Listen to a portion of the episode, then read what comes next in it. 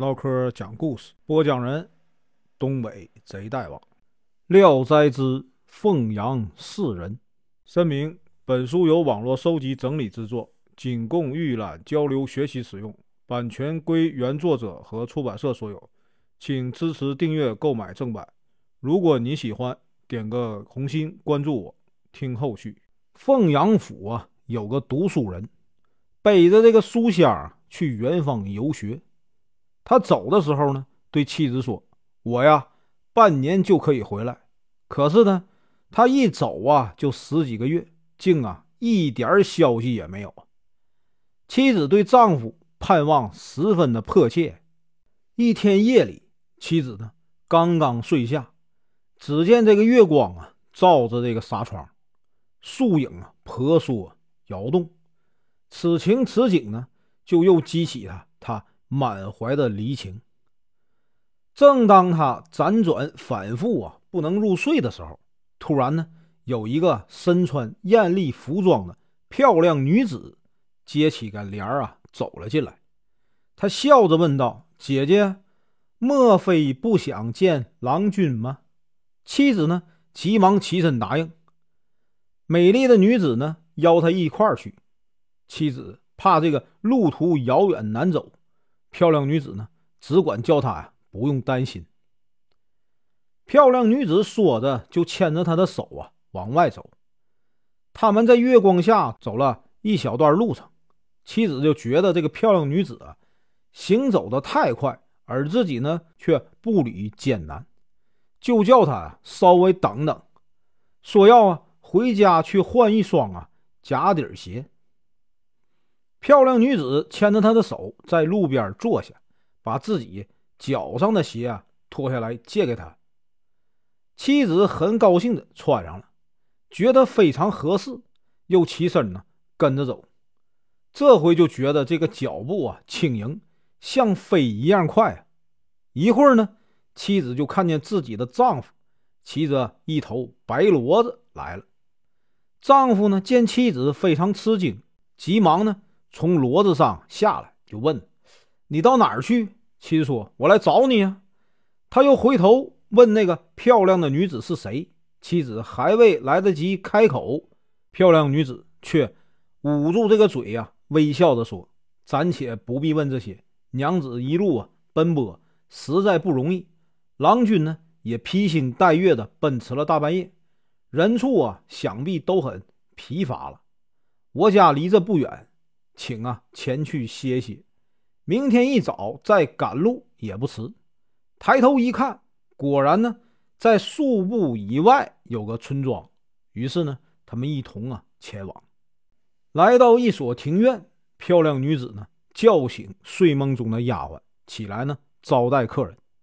漂亮女子说：“今晚呢月色明媚，不需啊点烛，小台石阶上啊可以坐。”四人呢，就把这个骡子拴在这个房檐前的木桩上，就过来啊，坐下。漂亮女子对妻子说：“鞋子不太合脚，在途中啊，很不舒服吧？你回家时啊，由牲口骑，请把这个鞋还给我吧。”妻子连声道谢，就把鞋子还给他了。片刻间呢，就摆上了饭菜。漂亮女子斟酒说：“你们夫妻俩离别已久，今夜呢才得到团圆，薄酒一杯，为你们呢庆祝。”四人也举杯欢谢，主客啊欢聚，又说又笑，这个腿脚交错相碰，四人呢一眼不眨的盯着这个漂亮女子看，多说了些轻佻的话来挑逗她。尽管他们夫妻呀久别初聚，却并不说一句互相问候的话。漂亮女子美丽的眼睛啊，默默传情，并说一些啊调情的暗语。妻子呢，暗暗无语的干坐着，在一旁装傻。到后来呢，两人都有些醉意了，言语举止啊越发亲昵。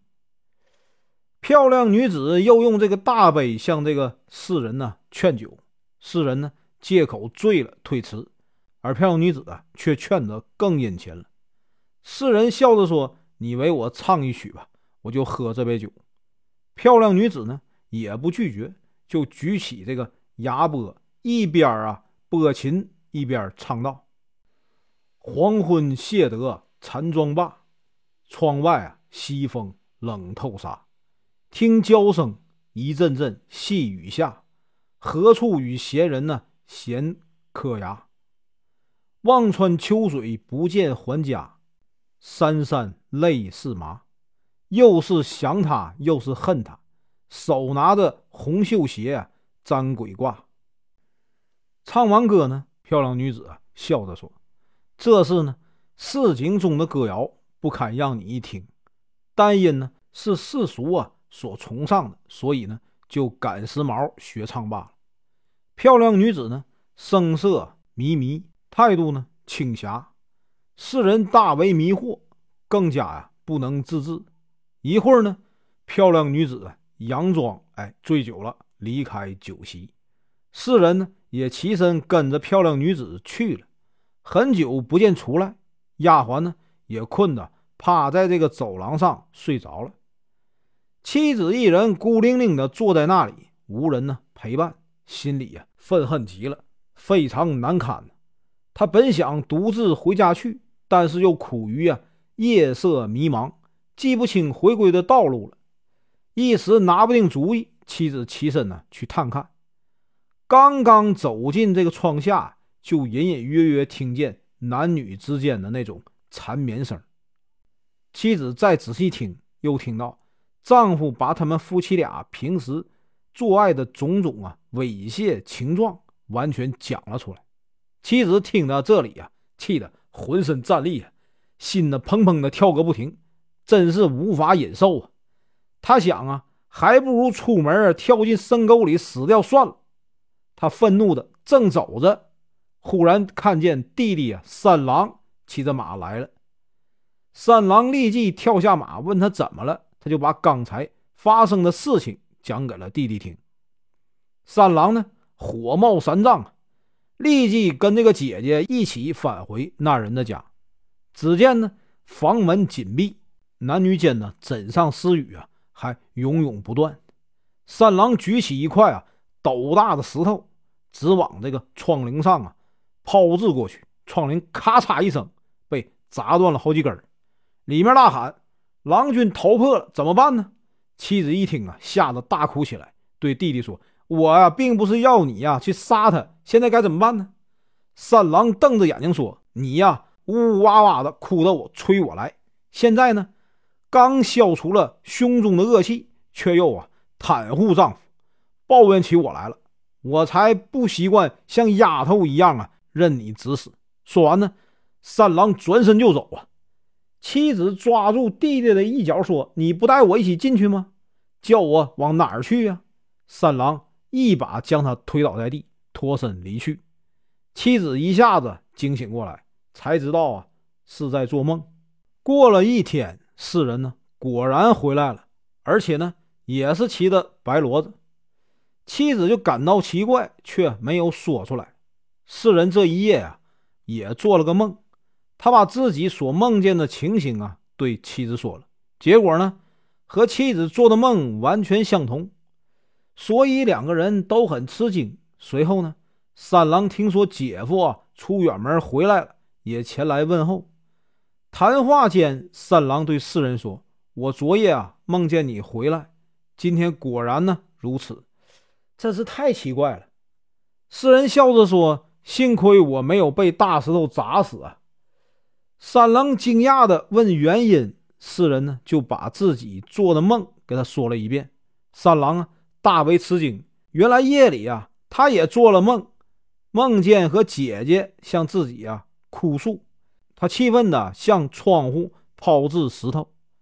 三人做的梦都一样，只是不知道那个漂亮女子啊到底是什么人。本文结束，感谢观看，请听后续。